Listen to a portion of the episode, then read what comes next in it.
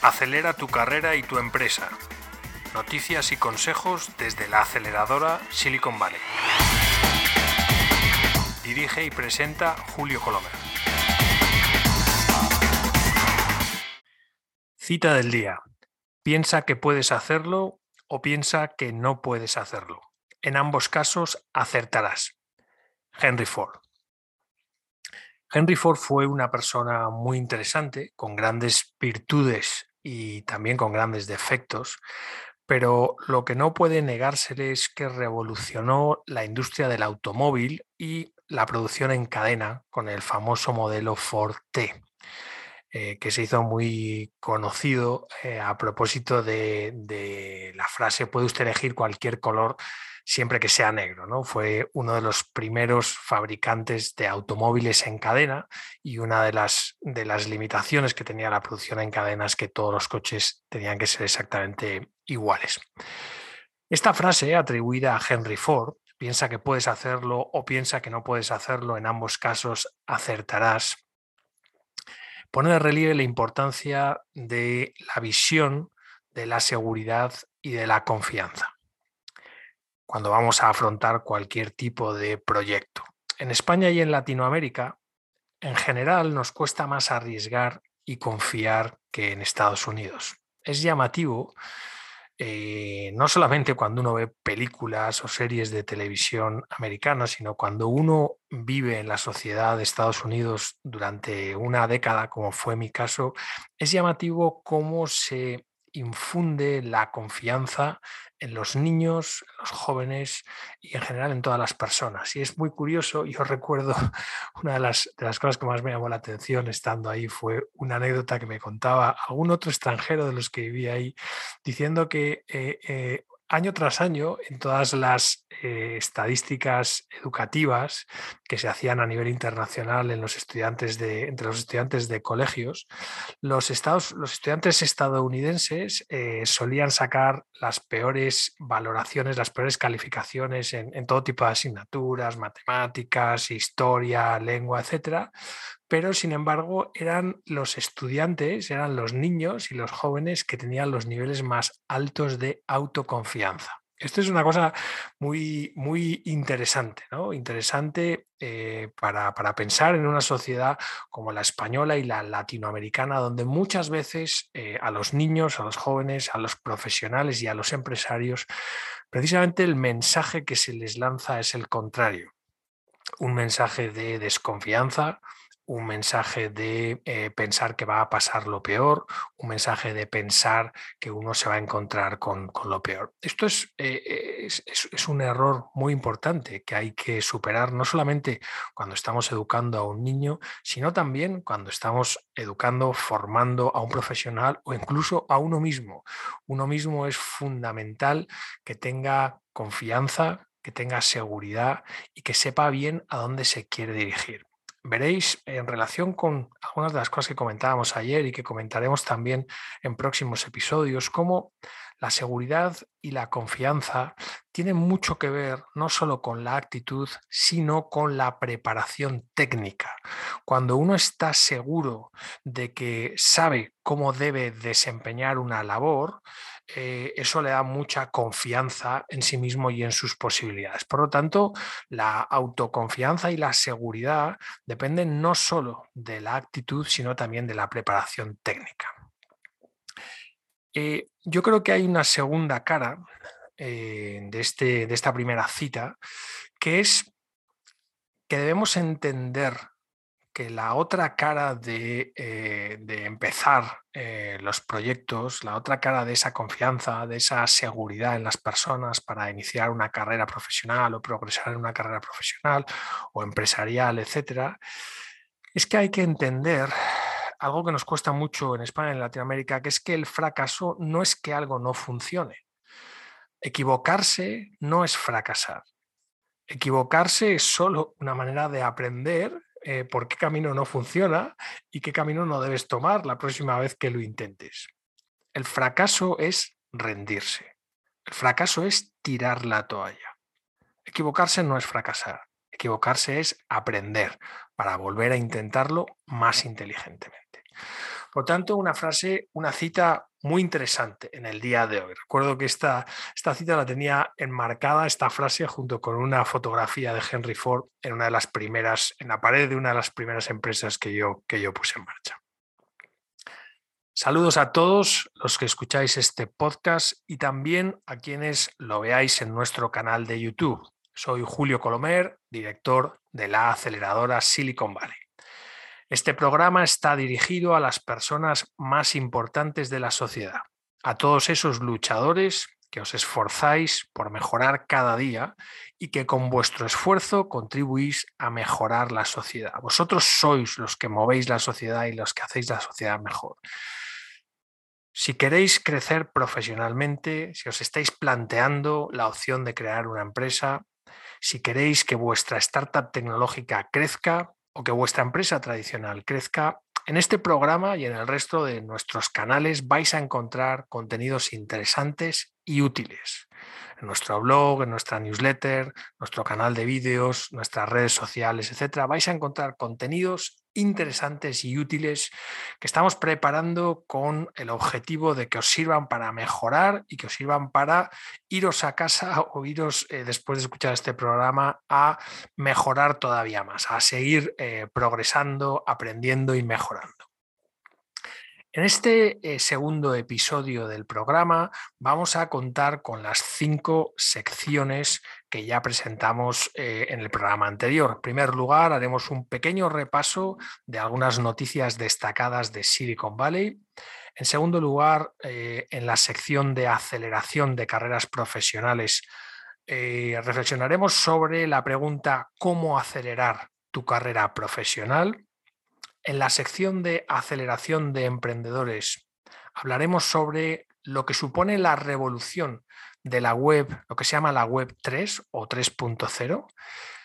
¿Qué es la web 3.0 y por qué lo va a cambiar todo? ¿Por qué va a traer un montón de oportunidades, pero a la vez un montón de amenazas para quien no vea venir los cambios? En la sección de aceleración de startups nos centraremos en la cuestión ayudas y urgencias envenenadas. Muy importante aprender esta lección antes de ponerse en marcha con una startup. Y por último, en la sección de aceleración de empresas, nos centraremos en responder a la pregunta ¿cómo acelerar tu empresa? Una primera reflexión después de lo que estuvimos viendo en el episodio anterior a propósito de los cambios en el comportamiento de los consumidores. En la primera sección eh, del día, como sabéis, repasamos algunas noticias de Silicon Valley o eh, por lo menos os destaco las tres o cuatro noticias eh, relacionadas con la aceleración que me han llamado la atención en la revisión de los medios de comunicación que yo repaso a diario sobre creación de empresas, emprendedores, inversión, Silicon Valley, etc. En el día de hoy vamos a eh, tocar fundamentalmente un medio de comunicación que se llama Crunchbase. No es exactamente un medio de comunicación, pero tiene un medio de comunicación Crunchbase, escrito Crunchbase, pero veremos también eh, una rápidamente un, artículo que escribía Brian Hitter ayer en TechCrunch. Eh, este es un artículo, como, recordaréis, en el día de ayer estuvimos repasando algunos artículos de esta publicación TechCrunch, que es una de las más importantes en Silicon Valley. Con respecto a este artículo, solo quería destacar eh, eh, lo que dice Brian Hitter a propósito de que los fundadores de startups recomiendan que cuando te dirijas a los inversores para solicitar inversión para tu startup, centres tu discurso, lo que se llama el pitch, en qué problemas resuelves y no en qué tecnología estás utilizando.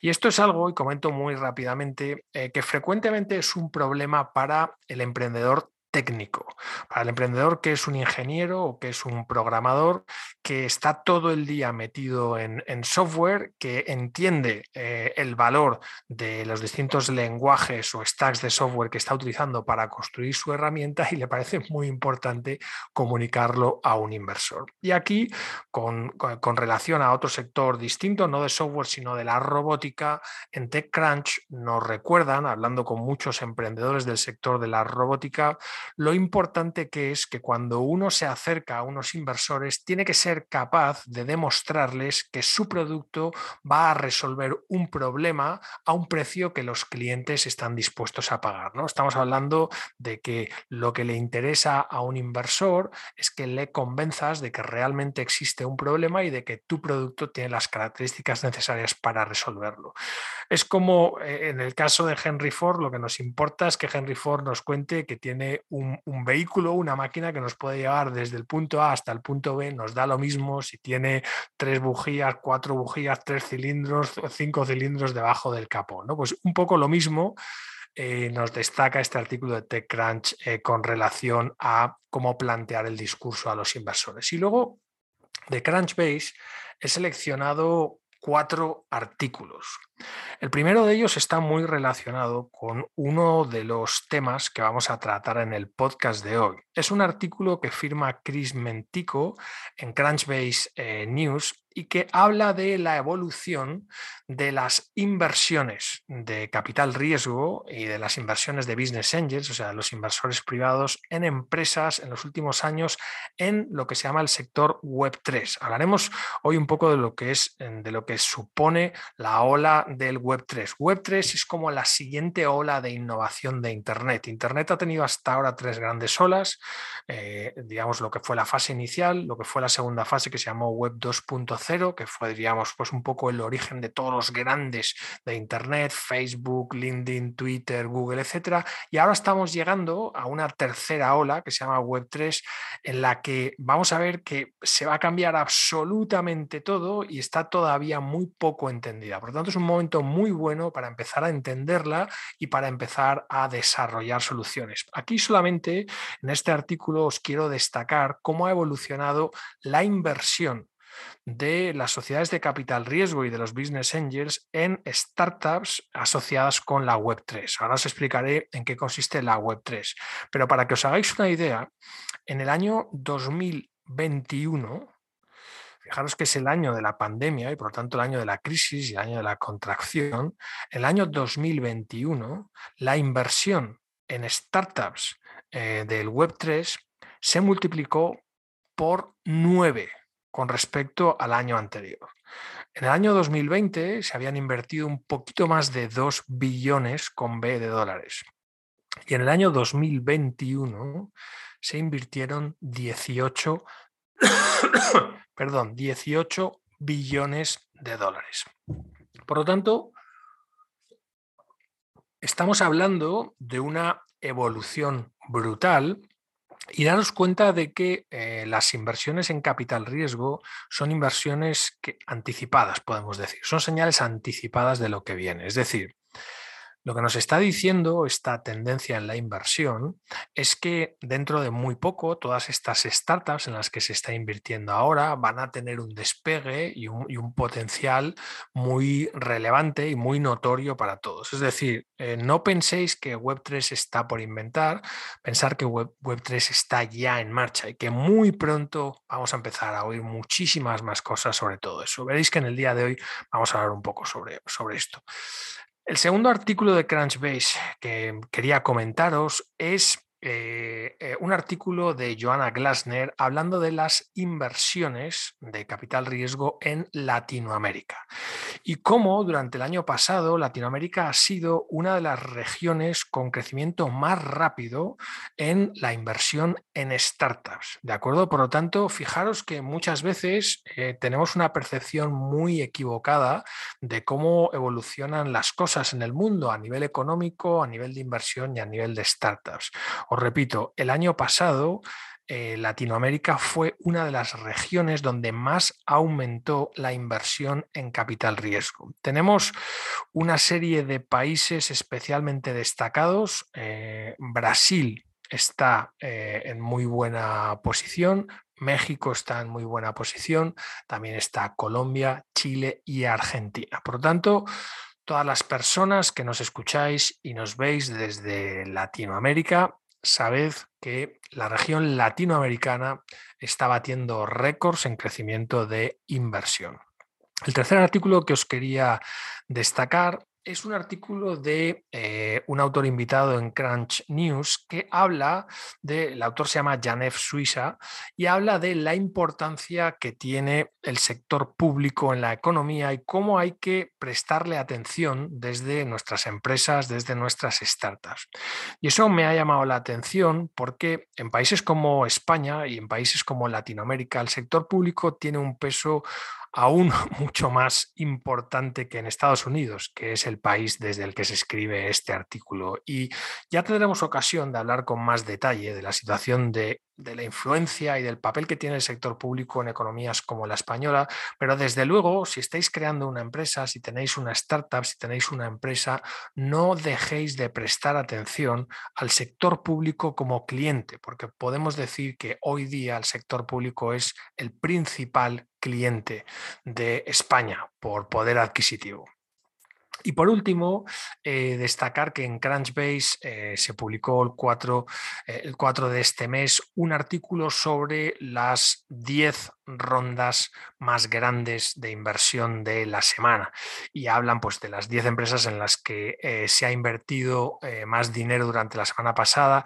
Y os digo pues que eh, tenemos empresas de todo tipo, tenemos empresas que son, que son una cadena de tiendas, una cadena de, de alimentación, tenemos tecnología para la construcción, una empresa energética, una empresa de software para ventas, atención a esto, software para ventas, tenemos una empresa de inteligencia artificial, otra empresa de tecnología para la construcción, una empresa de salud, una empresa de seguros, una empresa de energías y otra empresa de salud. Por tanto, daros cuenta, cuando uno repasa dónde va la inversión del capital riesgo, daros cuenta de que los inversores de capital riesgo no siempre invierten en los sectores eh, que, que, esperamos, ¿no? Esperamos que sean las tecnologías disruptivas, etcétera. No, el inversor de capital riesgo tiene un portfolio, o sea, una, una, cantidad de inversiones diversificada con distintos niveles de riesgo y en todos los sectores, como podéis ver, sector de comercio, sector de la alimentación, sector de la salud, sector de los, de los seguros,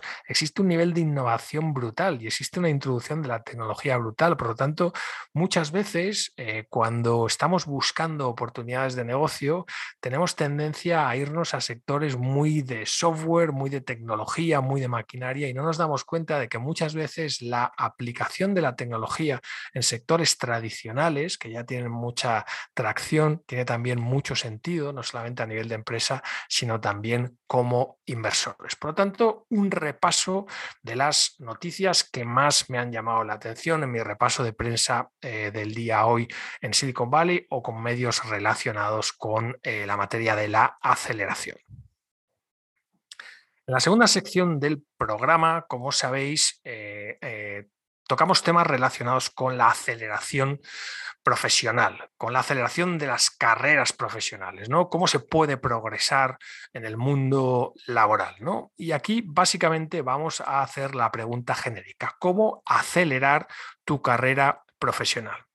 Como sabéis muy bien, vivimos en tiempos turbulentos en el, en el, en el mundo laboral. ¿no? Eh, si uno piensa en cómo, en cómo trabajaban nuestros padres o nuestros abuelos, que a lo mejor estaban en el mismo empleo durante toda su vida, eh, pues inmediatamente te das cuenta de lo que ha cambiado. Y aquí fijaros que en España y en Latinoamérica aún no nos estamos dando cuenta de las dimensiones de este cambio y pensamos que es una locura que una persona tenga que pasar por tres o cuatro empleos distintos eh, eh, a lo largo de su vida profesional. Bueno, os puedo decir que en Estados Unidos, en los 10 años que yo estuve ahí, comprobé que eh, ahí ahora mismo el nivel de cambio ya no es que uno va a trabajar en tres o cuatro empleos en su vida, no, no, hay, en Estados Unidos y especialmente en Silicon Valley, cuando uno está más de uno o dos años en un puesto de trabajo, empieza a ser un bulto sospechoso, como os decía en un, en un, en un episodio anterior. ¿no? Por lo tanto, en Estados Unidos el cambio de trabajos es muy frecuente, pero lo que ahora eh, está sucediendo es que estamos llegando a una etapa en la que no solamente una persona pasa por varios empleos a lo largo de su vida profesional, sino que pasa por varias profesiones distintas. Y una persona empieza trabajando como ingeniero y sigue trabajando como vendedor y sigue trabajando como, como arquitecto o como diseñador web. Fijaros, yo uno de los lugares eh, donde, por los que pasé en Estados Unidos fue una aceleradora de formación de ingenieros de software. Yo estuve estudiando software en un centro de formación acelerada y era muy interesante ver cómo eh, venía gente de todo tipo eh, de, de educaciones y experiencias anteriores. Había un médico, había un abogado, había gente que venía de ventas que estaban entrando en la carrera de la ingeniería de software o por lo menos estaban aprendiendo en qué consistía. Entonces, eso va a ser cada vez más frecuente también en las sociedades españolas y latinoamericanas, donde, por cierto, ya empiezan a existir centros de formación acelerada. La aceleradora Silicon Valley no es la única que tiene formación acelerada, existen otros centros de formación acelerada, de ingenieros de software o de algunas otras profesiones. Veis que nosotros vamos a desarrollar muchos centros de formación acelerada porque nos damos cuenta de que muchas veces el mundo universitario llega con mucho retraso a las innovaciones eh, eh, en el mundo de la de la formación y cuando uno aprende algo en la universidad y sale al mundo laboral ya está obsoleto. Eso pasa mucho en el mundo del software. Bueno, el caso es que vivimos en mundos turbulentos y si sumamos a esta turbulencia el hecho de que en España y en Latinoamérica hay unas cifras de desempleo muy altas.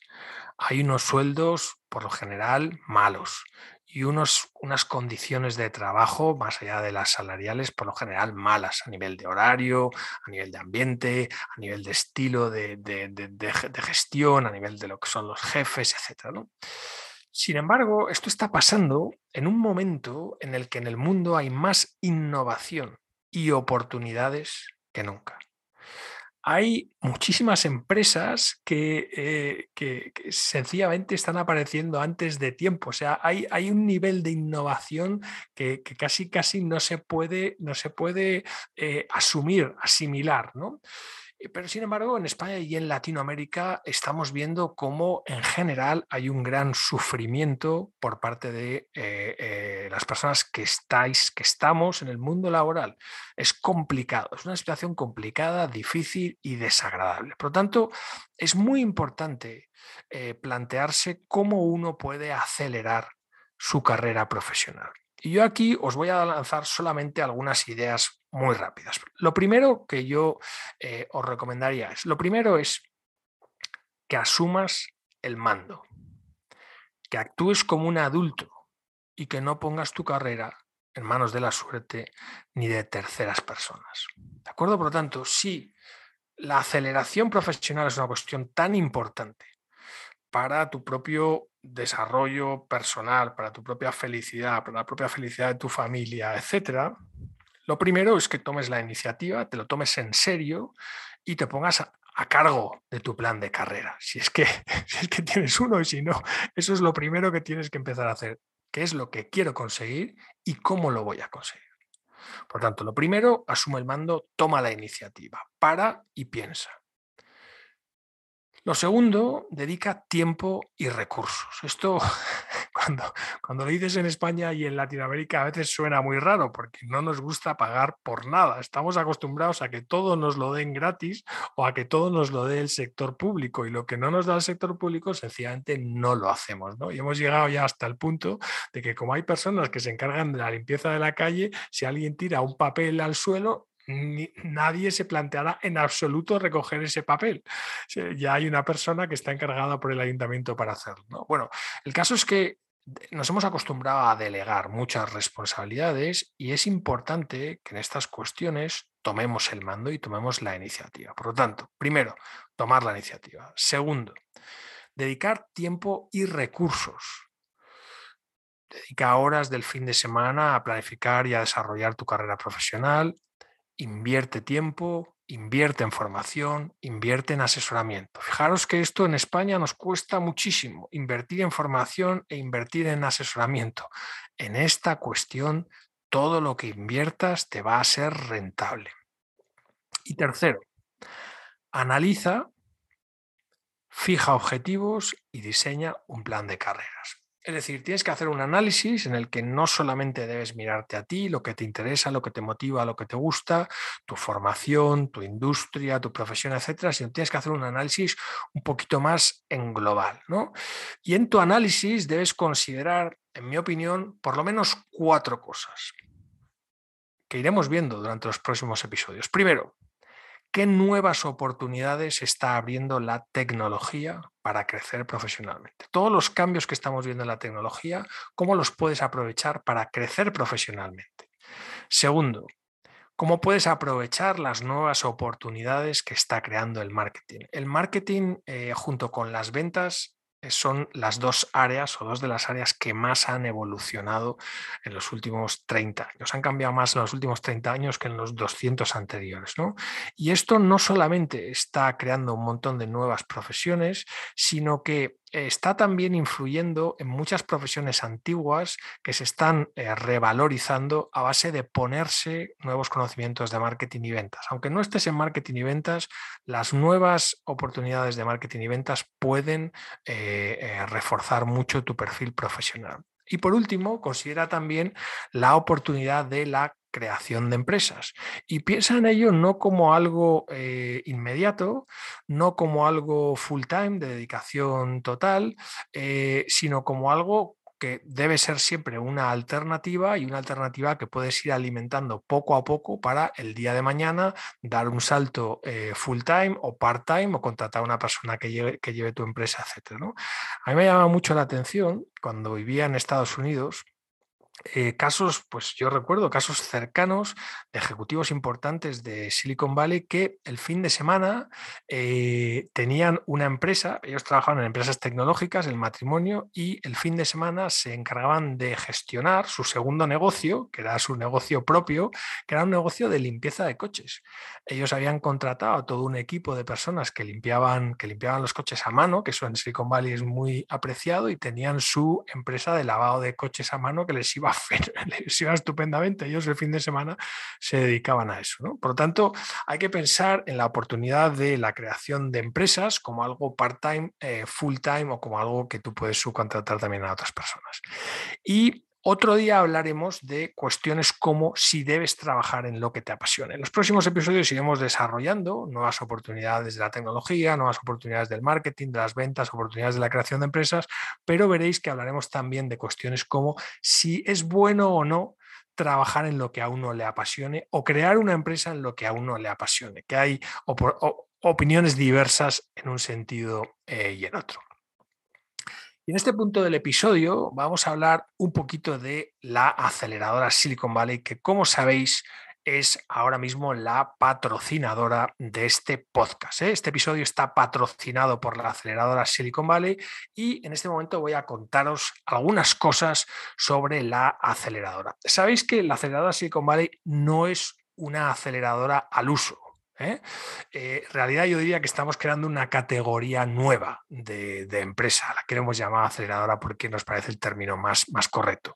Como sabéis, las aceleradoras, que no hay muchas, eh, toman eh, las aceleradoras al uso, las aceleradoras tradicionales, eh, toman eh, participación en startups a cambio de darles espacio, formación y asesoramiento. ¿no? Es decir, hay algunas organizaciones, algunas entidades, algunas empresas que son una especie de espacios de coworking, pero te dicen, mira, tú vas a tener aquí una mesa o una oficina, vas a pagar X o no vas a pagar, en lugar de pagar nosotros vamos a tener una participación en tu empresa y te vamos a dar un poquito de formación y un poquito de asesoramiento eh, eh, para que tengas éxito como empresa. Estas son un poco, pues, a veces se llaman aceleradoras, otras veces se llaman incubadoras, centros de emprendedores. Nosotros eh, somos muy diferentes de una aceleradora entendida de esa manera. En primer lugar, nosotros no nos dirigimos solo a startups. Nosotros estamos convencidos, y esto os lo, expliqué en un episodio anterior, de que la metodología de aceleración que, ha tenido eh, lugar en Silicon Valley durante tantos años es perfectamente aplicable a eh, otro tipo de empresas y otro tipo de ámbitos más allá del ámbito de la startup. ¿no? Es decir, nosotros mm, aplicamos la metodología de aceleración a profesionales que quieren desarrollar su carrera profesional, que quieren crecer eh, profesionalmente en el mundo laboral, a emprendedores que se plantean la posibilidad de crear una empresa o que la están empezando a crear, y a empresas ya consolidadas, además de startups tecnológicas. nosotros, además de dirigirnos a startups tecnológicas, nos dirigimos a empresas tradicionales, y ojo, la empresa tradicional para nosotros es un cliente importantísimo porque estamos convencidos de que se le puede aportar muchísimo valor a todo tipo de empresas con todas las nuevas metodologías de aceleración de Silicon Valley. Estamos hablando de todo tipo de empresas, desde una empresa muy pequeñita a una empresa mediana o una empresa muy grande. Y luego también nos dirigimos al emprendedor y a la persona que quiere crecer profesionalmente. Por lo tanto, no nos dirigimos solo a las startups. En segundo lugar, nosotros no estamos limitados por una oficina física. Las aceleradoras tradicionales tienen su oficina donde te, alquilan una, mesa y si su oficina la tienen en Madrid, pues ahí es donde, donde operan. Nosotros no estamos limitados por una oficina física. Trabajamos principalmente en remoto, mucho vía videoconferencia y cuando es preciso acudimos ahí donde se nos necesita. Por ejemplo, tenemos bootcamps eh, presenciales, cursos de formación intensiva en Madrid, en Barcelona, en Miami, en San Francisco, etc. ¿no? Por lo tanto, nosotros no tenemos una oficina física como tal, pero eso no quiere decir que nuestra función principal, nuestro trabajo principal lo hacemos en remoto vía videoconferencia, pero nos reunimos eh, ahí donde tengamos que hacerlo en el momento en el que tengamos que hacerlo sin problema. En tercer lugar, para nosotros la formación es una unidad de negocio seria, no es algo que tratamos de cualquier manera, sino es una unidad de negocio seria que tratamos como tal. Lo mismo que la consultoría es una unidad de negocio muy seria, muy seria para nosotros. Para nosotros el ámbito de la consultoría, aplicar todas las metodologías de aceleración en la empresa tradicional, mediana y grande, para nosotros es un objetivo muy importante. Pensamos que se puede aportar muchísimo valor dentro de ese ámbito. Nosotros hacemos, en quinto lugar, algo muy diferente a las aceleradoras tradicionales, que es lo que nosotros llamamos aceleración directa. Es decir, nosotros participamos en las ventas de las empresas de nuestros clientes cuando vemos que tiene sentido. Si conocemos a un emprendedor, a una startup o a una empresa que tiene una, un, producto y un escenario en el que pensamos que podemos aportar valor vendiendo directamente ese producto, lo hacemos sin ningún problema, por una comisión variable, por una participación de la empresa o por una tarifa o, por combinación de todas esas cosas. ¿no? Por lo tanto, nos implicamos directamente en el trabajo cuando es, eh, cuando es, cuando tiene sentido sentido hacerlo, ¿no? No siempre lo hacemos, pero cuando tiene sentido lo hacemos. En sexto lugar, tenemos una apuesta decidida por relacionarnos, crecer y sumar. Fijaros que muchas veces las aceleradoras tradicionales son organizaciones muy pequeñas y muy cerradas y muy reservadas. Nosotros tenemos un planteamiento completamente distinto. Queremos sumar esfuerzos con todos aquellos que quieran colaborar con nosotros desde distintas formas, ¿no? Y veréis pues que en nuestra web tenéis una sección de partners, ¿no? Con el que, en el que pueden sumarse a nosotros pues eh, agencias de, de marketing, consultoras, asesores, freelance, inversores, emprendedores todo tipo de organizaciones. ¿no? Tenemos, eh, estamos creciendo continuamente, el equipo está creciendo continuamente y continuamente poniendo ofertas de empleo en nuestra web y tenemos una vocación eh, decidida por relacionarnos, por escuchar.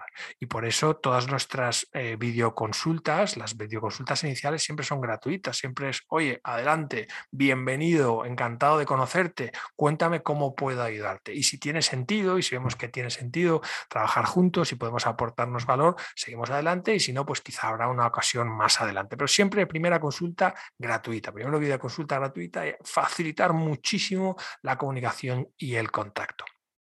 Séptimo lugar, Prestamos el servicio de Fractional Executives, que se dice en Estados Unidos, eh, un servicio de eh, directivos a tiempo parcial, cosa que en Estados Unidos es ah, muy frecuente, en España, Latinoamérica es menos frecuente, pero bueno, pues el concepto es muy sencillo. Una startup o una, una, pequeña empresa, eh, un emprendedor no puede permitirse pagar a un directivo de, alto nivel, eh, full time. ¿no? Sin embargo, eh, sí que puede eh, permitirse tener ese directivo durante una hora a la semana, o dos horas a la semana, o tres horas a la semana, o un día a la semana, etc. ¿no? Por tanto, ese es el concepto de fraccional, que es como si dijéramos una fracción de tiempo, directivos por fracciones de tiempo. Ese servicio lo prestamos también, cosa que no, no es frecuente en el mundo de las aceleradoras. Y luego yo creo varias cuestiones adicionales importantes. Por un lado, tenemos una vocación latinoamericana en el mundo hispanohablante y, queremos tener presencia e influencia en todos los países que hablen, que hablen español eh, y veréis que vamos a ir haciendo muchas cosas en ese sentido. Lo mismo a nivel estadounidense, o sea, tenemos como si dijéramos el vínculo atlántico. Eh, Latinoamérica nos parece un área importantísima de trabajo y Estados Unidos nos parece un área importantísima de trabajo, no solamente en español, eh, con Miami, digamos, como punto de, entrada, sino en, inglés también. Veréis que hay una, una, web que es Silicon Valley Accelerator, que es la web homóloga de la aceleradora de Silicon Valley para todo el mercado de Estados Unidos, en inglés, a nivel internacional, etc. ¿no? Y luego podemos decir, eh, eh, como décimo punto de diferencia con respecto a una aceleradora tradicional, que tenemos vocación de crear comunidad y ya iréis conociendo pues, los Innovation Hubs, las comunidades de innovación que la aceleradora Silicon Valley va promoviendo por distintas partes del mundo. ¿no? Estamos promoviendo un Innovation Hub en Madrid, otro en Barcelona, otro en Miami, otro en San Francisco y otros en, distintos puntos. En, el punto número 11 de la lista que he hecho de diferencias con respecto a aceleradoras tradicionales, deciros que nosotros trabajamos con conceptos eh, nuevos, con conceptos no solamente de emprendedores, startups, empresas, etcétera, trabajamos también con nuevos conceptos que iréis viendo durante los próximos episodios, os vamos a hablar de eso. Trabajamos con el concepto de preemprendedor, con el concepto de preempresa, de pre-socio, de preinversión, etcétera. Y por último, deciros que los libros y el contenido de calidad son también una unidad de negocio muy seria para nosotros. ¿eh? Veréis que eh, para nosotros el contenido es muy importante, el contenido de calidad es muy importante por distintos canales y uno de los canales en los que creamos contenido es para libros en formato electrónico. Veréis muchos de ellos en, nuestra web. ¿no? Por lo tanto, hasta aquí hablaros un poquito del el patrocinador de este episodio, que es la aceleradora Silicon Valley. Ya sabéis que si queréis patrocinar los próximos episodios del programa, solo tenéis que poneros en contacto con nosotros para ver cómo se puede hacer. En la tercera sección del programa de hoy, eh, eh, como sabéis, hablamos sobre temas relacionados con aceleración de emprendedores. Y en el episodio de hoy vamos a hablar sobre lo que supone la revolución de la web 3.0. ¿Por qué? Porque esto, eh, en mi opinión, va a ser muy importante para cualquier persona que quiera poner en marcha una empresa o cualquier persona que esté buscando una oportunidad de negocio. ¿no? Veréis que en los próximos episodios vamos a hablar mucho de la web 3.0 o de la web 3 porque es la siguiente ola de innovación y porque va a generar muchísimas oportunidades de eh, creación de empresas y de inversión. Ya os comentaba al principio del programa cómo la inversión en, startups de Web3 se ha multiplicado por nueve en el último año y este fue el año del COVID. O sea, imaginaros lo que hubiera pasado si no estuviera el COVID. ¿no? Entonces, lo primero de todo, eh, eh, lo que quería hacer el día de hoy era, pues, muy, digamos, muy rápidamente eh, hablaros, os voy a, vamos a ver si encuentro, aquí tengo una, un documento que estamos preparando, una presentación que estamos preparando sobre la web 3.0. Os voy a ir hablando en los próximos episodios de algunos de los contenidos que tenemos aquí. ¿no? lo primero que, que es importante destacar es que la web 3.0 tiene que ver eh, principalmente con una metodología, una nueva forma de construir Internet derivada de una metodología que se llama blockchain. Nosotros, eh, en general, eh, durante los últimos tres, cuatro años, estamos asociando blockchain con criptomonedas y con Bitcoin. Bueno, pues lo primero que tenemos que entender es que las criptomonedas y los bitcoins son solamente una aplicación de las muchísimas que va a haber eh, relacionadas con blockchain. ¿no? Es como si yo os dijera, oye, eh, Internet Web 2.0 es LinkedIn. Vosotros me diríais, no, LinkedIn es solamente una de las cosas que tú puedes hacer con el paradigma de Web 2.0. Puedes hacer un montón de cosas además de LinkedIn. ¿no? Pues Bitcoin tenéis que verlo de esa manera, las criptomonedas tenéis que verlas de esa manera. ¿no? Ya hablaremos de lo que, de lo que de lo que es la metodología blockchain en concreto, etc. ¿no? En el día de hoy solo os quería resumir muy brevemente en qué consiste la transición de Internet desde la web 1.0 a la web 3.0. si recordáis, cuando empezó el fenómeno de Internet, yo recuerdo yo estuve utilizando aquellos modems que hacían ruidos extraños. Eh, la, primera fase de Internet fue lo que llamamos las webs estáticas, es decir, eran como páginas de, una revista o páginas de un periódico, ibas pasando de una página a otra, pero no era nada más que contenido, eran webs informativas con enlaces entre sí. ¿no? La gran revolución de Internet llegó con lo que eh, se dio en llamar la web 2.0, que es cuando empezaron las aplicaciones web dinámicas, es decir, cuando en lugar de ser solamente una, un libro eh, muy grande, un libro gigantesco de Internet, empiezas a tener eh, herramientas con las que puedes hacer cosas y con las que puedes interactuar sobre todo. ¿no? Es decir, por un lado la aplicación eh, te reconoce como usuario, reconoce al usuario, el usuario introduce datos y luego eh, pues digamos hay un servidor central en el que están basadas todas esas aplicaciones ¿no? de comercio electrónico, de social media, de, de cloud software, etcétera, etcétera. ¿no? Entonces vamos viendo cómo es fundamental que todas estas aplicaciones tengan una base de datos central, ¿no? Y por eso es tan importante pues, la seguridad de las bases de datos, la privacidad de los datos, bla, bla, ¿no? Pero, ¿qué estamos viendo durante los últimos años? Pues que esta web 2.0, habiendo tenido muchísimas ventajas, también tiene algunos problemas, ¿no? Y hay algunos problemas eh, pues más conocidos, como los problemas de, privacidad o problemas de exceso de poder de algunos proveedores de, servicios, ¿no? Pues las polémicas que ha habido con Twitter, con Facebook, etcétera. Pero hay, yo creo que hay en la, la web 2.0 tiene un problema enorme, que muchas veces no se conoce en su dimensión real, pero que es gigantesco, que es un problema de seguridad. Y este problema de seguridad es el que ha provocado que la web 3.0 haya emergido como un nuevo paradigma que va a revolucionar todas las facetas de Internet. Entonces, ya hablaremos con más detalle de en qué supone la web 3.0, en qué supone blockchain y en todos los sectores en los, que esto va a tener un impacto, pero solamente anticiparos que esta web 3.0 está, eh, está, eh, está tratando de aplicaciones seguras que empoderan al usuario. Yo lo resumiría de esta manera. Eh, ¿A qué me refiero con esto? Pues por un lado, eh, la seguridad, que hasta ahora es el talón de Aquiles de Internet, deja de ser un problema en la web 3.0 y os explicaré por qué esto eh, pasa de esta manera. Y en segundo lugar, la descentralización de Internet que va a ocurrir con la web 3.0 va a dar muchísimo más poder al usuario frente a las grandes empresas. ¿no? Entonces va a haber mucha más privacidad, mucha más seguridad y mucha más poder y libertad para el usuario. Iremos viendo durante los próximos episodios en qué consiste la web 3.0 y todos los negocios que va a abrir y los negocios que va a cerrar, porque ya sabéis que los grandes cambios presentan oportunidades y a la vez amenazas. En la sección 4 de este episodio tratamos de aceleración de startups y en el día de hoy os voy a hablar de un tema muy importante para cualquier emprendedor o cualquier CEO de una startup, cualquier director general de una startup, que son las ayudas y urgencias envenenadas. Esto lo digo sabiendo bien eh, de, lo que estoy hablando porque eh, eh, tengo ocasión de encontrarme con muchas de, muchos de estos problemas que, os voy a, que os voy a plantear.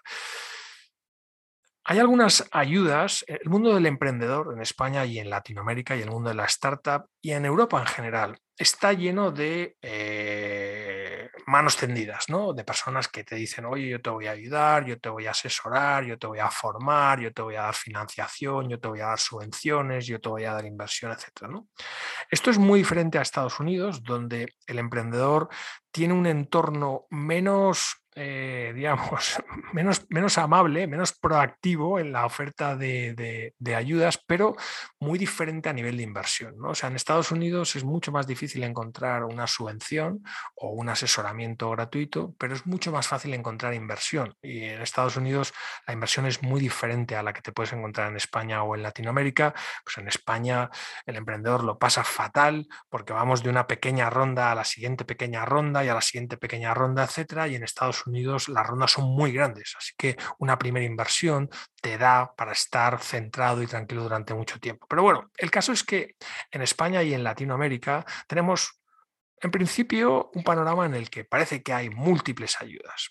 Mucho cuidado con estas ayudas. Os voy a hablar de algunas de ellas. En primer lugar, eh, en muchos muchas entidades públicas tienen servicios de asesoramiento y de ayuda a emprendedores, lo cual está muy bien, eh, me parece estupendo. Y hay funcionarios eh, que hacen su trabajo con la mayor seriedad posible, con la mejor voluntad posible. Pero debéis tener en cuenta que un funcionario nunca ha creado una empresa y que un funcionario, eh, su perfil, digamos, personal normalmente es la persona más adversa al riesgo que puedes encontrar en un mercado laboral. Por definición, la persona que hace una oposición es la persona más opuesta a un emprendedor, que es una persona mucho más propensa a tomar riesgos, etc. Por lo tanto, tenéis que ser muy cuidadosos con los consejos que os puede dar un funcionario, porque con la mejor voluntad del mundo os puede decir cosas muy equivocadas, cosas que pongan en peligro vuestro proyecto. Por lo tanto, cuidado con el asesoramiento por parte de un funcionario. Os pueden decir cosas muy interesantes y no todo lo que os puede decir es, es, es negativo, pero tenéis que tener esta precaución, entender que un funcionario nunca ha creado una empresa y que su perfil eh, personal es muy adverso al riesgo, eh, por lo tanto es muy diferente de lo que va a ser un emprendedor, un empresario, etc. por lo tanto, ojo con el asesoramiento por parte de un funcionario. Ojo también con el asesoramiento por parte de muchas personas que os vais a encontrar en aceleradoras o en sociedades, incluso en sociedades de capital riesgo, que os van a asesorar sin tener una experiencia real en creación de empresas. ¿vale? Y aquí pues, nos encontramos en las aceleradoras y también en las sociedades de capital riesgo, principalmente perfiles de estudiantes de, e, escuelas de negocios, como, es mi caso, que tienes una formación en empresa, tienes una formación en, finanzas, en marketing, en ventas, etcétera, y eh, sales de la escuela de negocios y te pones a trabajar pues, en una firma de capital riesgo o te pones a trabajar en una, asesora, en una aceleradora asesorando a emprendedores. Mucho cuidado porque estos estudiantes de escuela de negocios, como fue mi caso, nunca han creado una empresa. Eh, por tanto, es, es muy diferente el consejo que te va a dar una persona que ya ha pasado por ahí de una persona que no, que no ha pasado nunca por la experiencia. Por tanto, ojo con el asesoramiento que os puede dar una persona que no ha tenido experiencia en creación de empresas o en creación de startups tecnológicas o una persona que pueda tener un perfil eh, con relación al riesgo muy diferente al, al que tiene un emprendedor o un empresario. Por tanto, ayudas envenenadas, personas sin experiencia, funcionarios.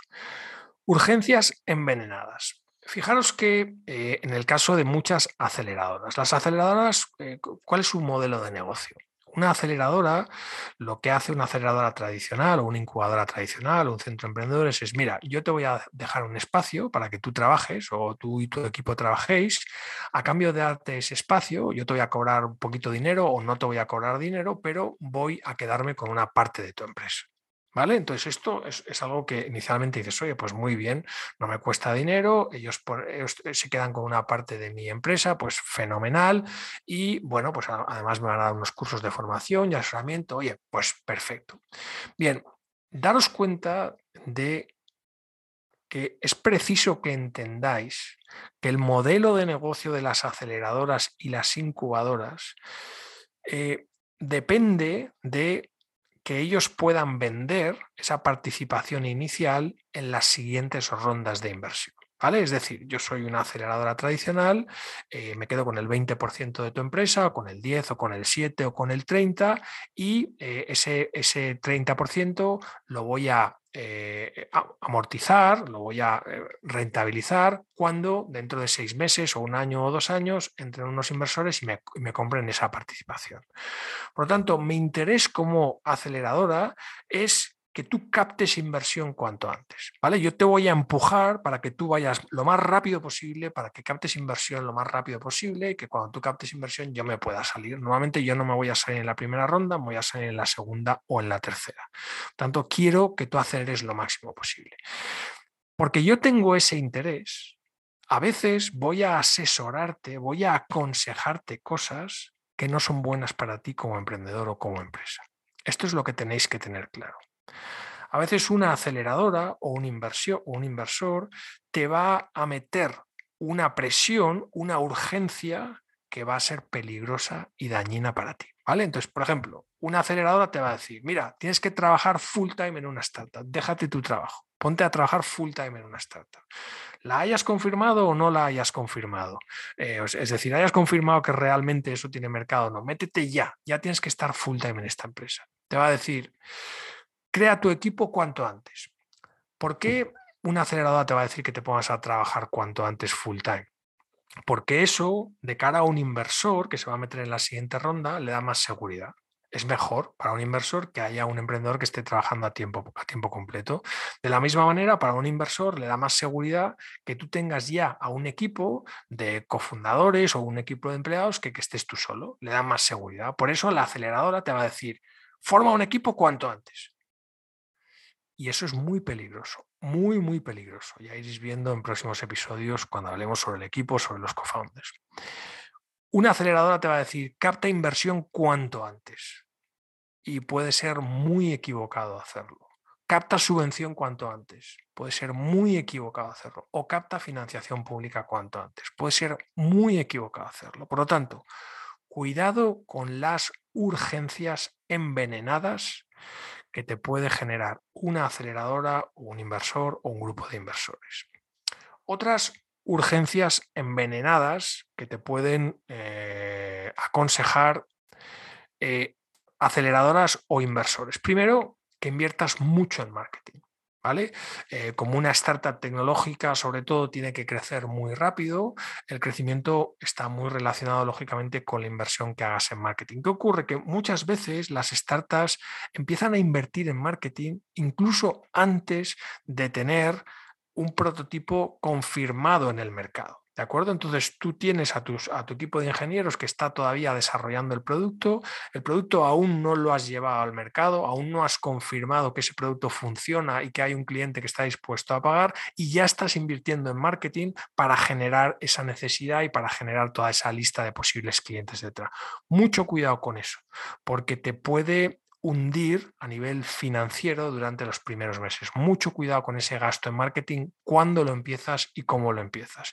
Y luego otra urgencia que te, que te pueden poner los inversores y las aceleradoras es mete vendedores cuanto antes. Y nos, podemos, nos encontramos muchos casos de startups en las que hay un equipo de ventas trabajando como locos con un producto que todavía no está preparado para la venta. Por lo tanto, mucho cuidado con las urgencias envenenadas que las aceleradoras y los inversores pueden generarte de acuerdo con sus intereses que muchas veces no van a ser los tuyos como emprendedor o como startup.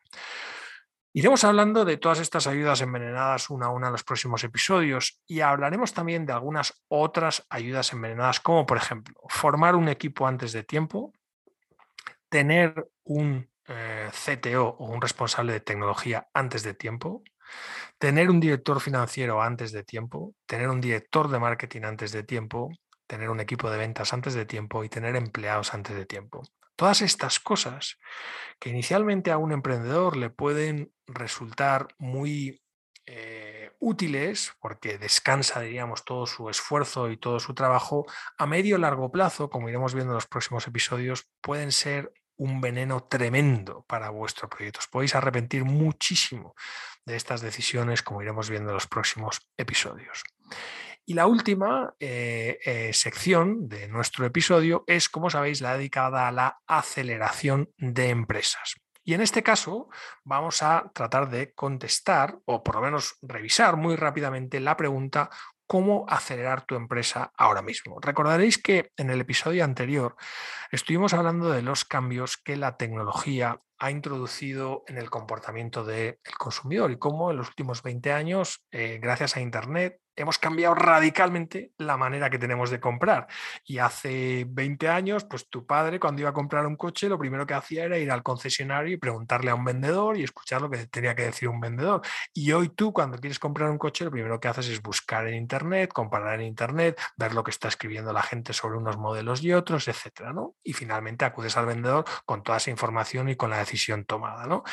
Este cambio en el comportamiento del consumidor ha provocado un cambio total en el comportamiento de las empresas. Entonces, ese concesionario ya sabe cuál es el comportamiento del consumidor. Entonces, ya sabe que no tiene que tener a los vendedores esperándote, tiene que tener a los vendedores creando contenido o a su equipo de marketing creando contenido para que cuando tú hagas esa búsqueda en Google encuentres el contenido que eh, te acabe llevando a ese concesionario a tomar la decisión. ¿no? Por lo tanto, han, surgido toda una serie de disciplinas nuevas como el marketing de contenidos, el contenido personalizado, el inbound marketing, email marketing, etcétera, etcétera. Digamos que hay toda una metodología nueva como respuesta al comportamiento que Internet ha generado en el consumidor, pero luego también eh, estas nuevas tecnologías han creado toda una serie de nuevas herramientas para las empresas para que las empresas puedan comunicar y vender mejor. ¿no? Y entonces veréis que durante los próximos episodios vamos a ver que la aceleración de una empresa hoy día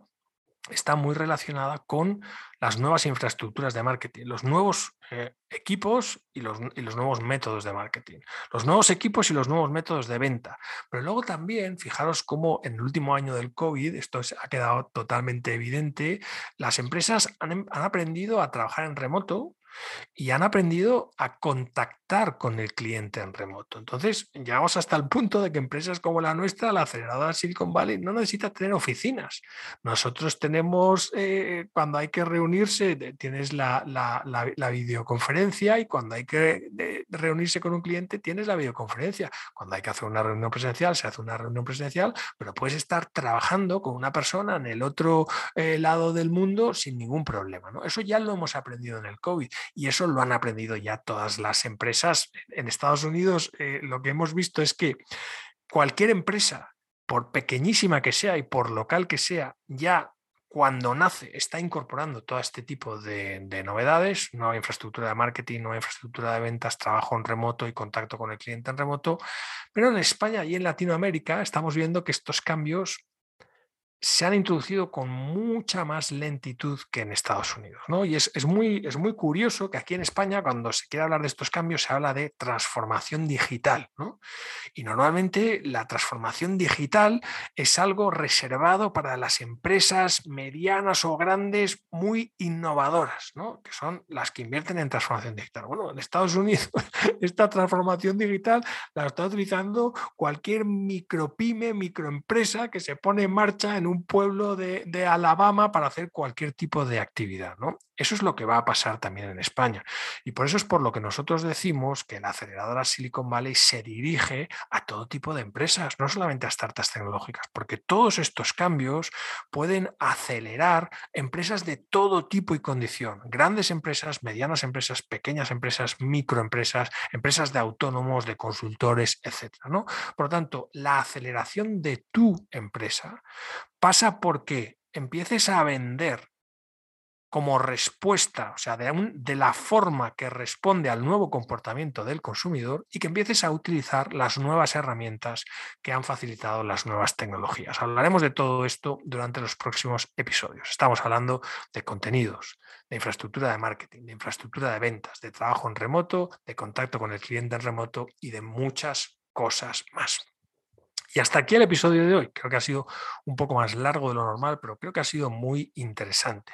Veréis que en el próximo episodio vamos a tratar cosas igualmente interesantes. Por ejemplo, en el, en el campo de la aceleración de profesionales hablaremos de la venta como camino de aceleración profesional. En el ámbito de la aceleración de emprendedores hablaremos de casos de uso de la web 3.0. En el ámbito de la aceleración de startups hablaremos de la selección de co-founders y socios, importantísimo asunto. Y en el ámbito de la aceleración de empresas hablaremos de cómo acelerar las ventas, específicamente las ventas de tu empresa. Esto ha sido todo, por lo tanto, muchas gracias por acompañarnos. Si queréis manteneros informados sobre nuestras últimas novedades, os vuelvo a invitar a visitar nuestra web aceleradora siliconvalley.com y a suscribiros a nuestra newsletter. La newsletter será donde recibiréis pues, eh, por correo electrónico de manera periódica todas las novedades que van pasando en la aceleradora Silicon Valley, los, los nuevos contenidos que tenéis disponibles en el blog, en el canal de vídeo, en distintos, en distintos puntos, etcétera, ¿no? Así como los nuevos cursos que van saliendo, libros, etcétera, ¿no? Las nuevas cosas que vamos haciendo, los nuevos servicios que vamos prestando, novedades, cosas interesantes siempre que veréis en la newsletter. Y luego eh, recordaros también que si eh, creéis que este podcast puede ser de ayuda para otras personas y empresas, tienes, oye, ese, ese familiar, ese conocido, ese amigo, ese cliente, ese proveedor al que crees que le puede ser de ayuda eh, conocer estos, estos podcasts, por favor, dáselo a conocer, compártelo con ellos y si además puedes escribir una evaluación positiva, puedes decir, oye, me ha gustado este podcast y escribirlo en, el directorio de podcast o en, las redes sociales, etcétera, nos ayudarás mucho a seguir mejorando. Nada más, hasta la próxima, un fuerte abrazo y mucho ánimo con todos tus proyectos.